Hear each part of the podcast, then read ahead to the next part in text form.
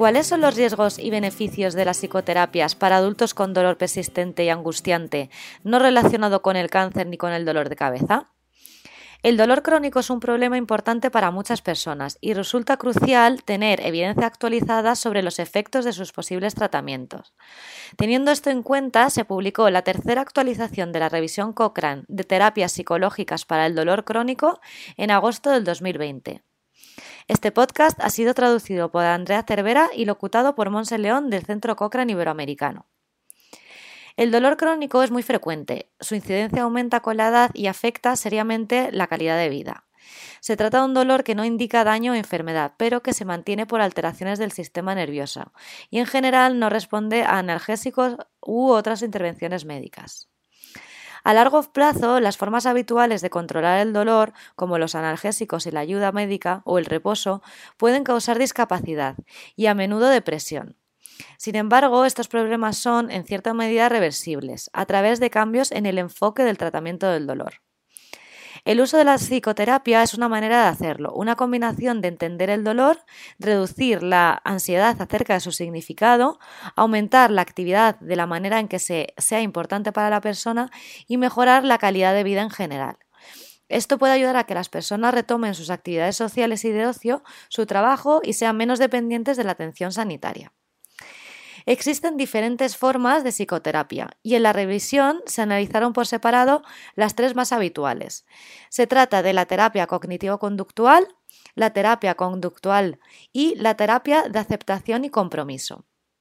Entre las afecciones de interés se incluían todos los tipos de dolor crónico, excepto la cefalea o dolor de cabeza, para, la cual el tratamiento eh, difiere ligeramente.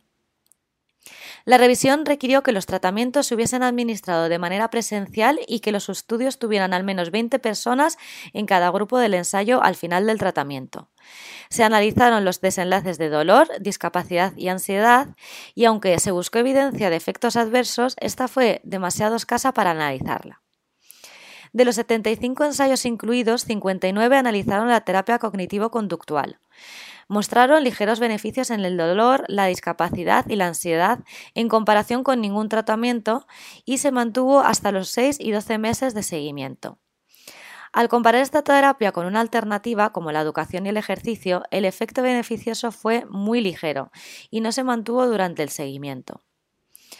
Ocho estudios observaron la terapia conductual, y no mostraron evidencia de un beneficio, pero en esta área se necesitan más ensayos de mayor tamaño con componentes de terapia claramente definidos.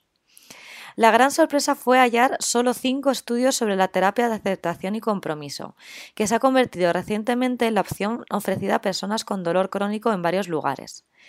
La calidad de la evidencia fue baja y los hallazgos no eran fiables, y en su mayoría indicaron que la terapia de aceptación y compromiso no mostró ninguna diferencia con los tratamientos de control. Esto significa que se necesitan con urgencia ensayos grandes de calidad sobre eh, la terapia de aceptación y compromiso, realizados preferiblemente por terapeutas sin preferencias por eh, este tipo de terapia de aceptación y compromiso, ni la terapia de control. Mientras se realizan estos ensayos, la terapia de aceptación y compromiso debe considerarse como una terapia experimental y evaluarse siempre que se utilice. En resumen, existen suficientes ensayos grandes sobre la terapia cognitivo-conductual para tener una seguridad razonable de que proporciona un beneficio a los pacientes con dolor crónica, aunque éste sea pequeño de medida. De cara al futuro, debemos encontrar maneras de aumentar estos beneficios y de extenderlos a las poblaciones a menudo excluidas en los ensayos, como son las personas con deterioro cognitivo o problemas psiquiátricos. Si desea leer la revisión completa y estar al tanto de futuras actualizaciones, puede dirigirse a la biblioteca cochrane.com y buscar terapias psicológicas para el dolor crónico.